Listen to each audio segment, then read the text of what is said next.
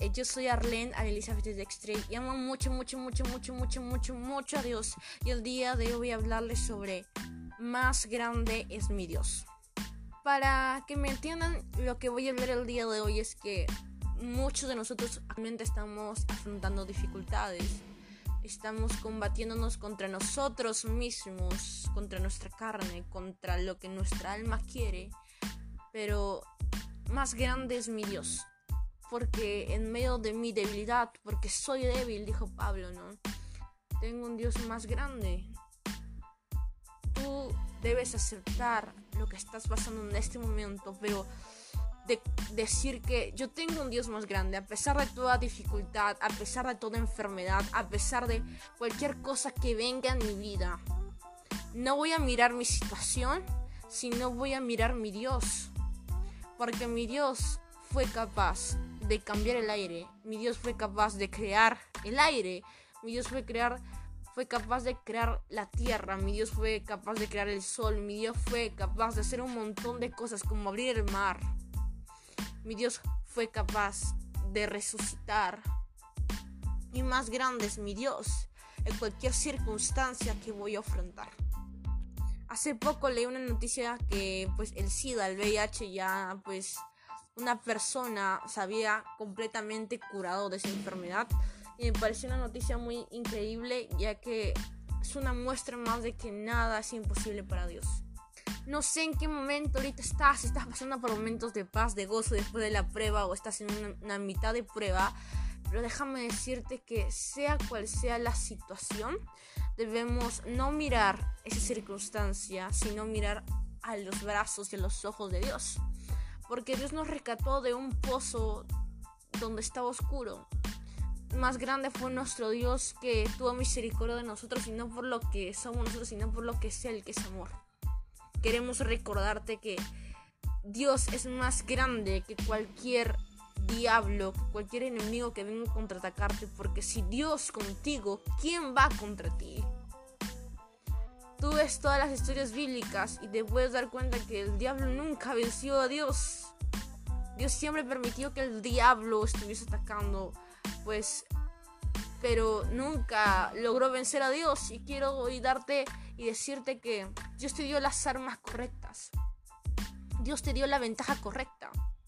Ahora que aceptaste a Cristo en tu corazón, déjame decirte que aférrate a esas armas.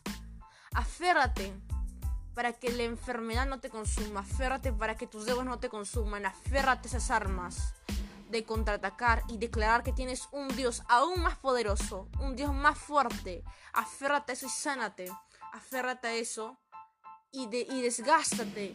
Todas esas valijas que tienes cargadas en tu espalda, dalas a Dios. Y descansa en esos pastos verdes. Porque Dios no te dio unas armas para que tú no las utilices. Dios te dio armas para que tú contraataques con las fuerzas de Dios. El día de hoy te vengo a decir que hay muchas personas que están sufriendo enfermedades, que conocen de Dios, que aceptaron a Cristo en su corazón, pero no fueron capaces de, de vencer esas enfermedades porque no usaron las armas de Dios muchas personas que tuvieron adicciones y no fueron capaces de vencer las adicciones porque no utilizaron las armas de Dios, muchas personas que están sufriendo deudas y no las pueden vencer porque no utilizan las armas de Dios. Aceptemos que somos débiles. Sí, pero miremos a Dios, que nos va a dar nuevas fuerzas. Porque soy débil, pero más grande es mi Dios que me va a dar nuevas fuerzas. En Jeremías capítulo 10 versículo 6 dice, no hay nadie como tú, oh Señor, grande eres tú y grande es tu nombre en poderio. En poderio.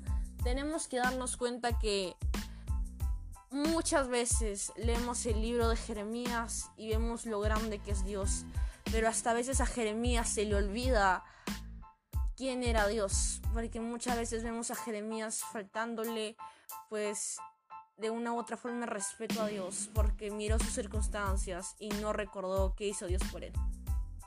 A veces somos como Jeremías, que en momentos de dificultades nos olvidamos todo, pero todo lo que hizo Dios por nosotros.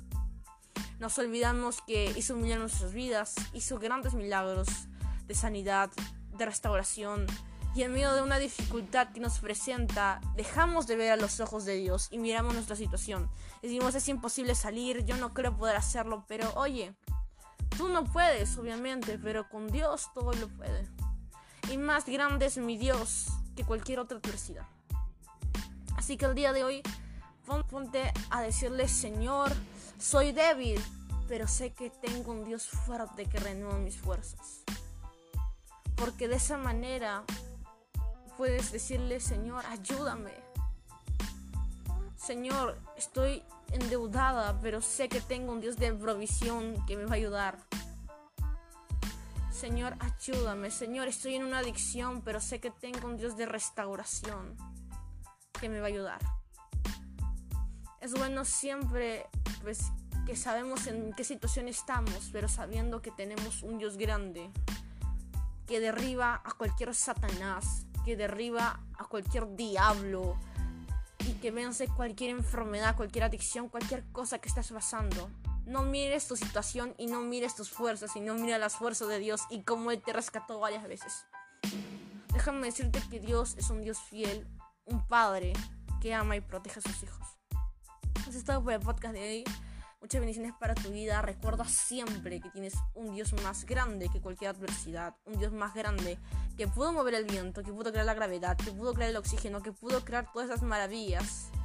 Y un Dios de detalles que mira hasta el más pequeño detalle tuyo para ayudarte. Creó el sol y creó la flor. Eso es todo por el podcast de Muchas bendiciones para tu vida.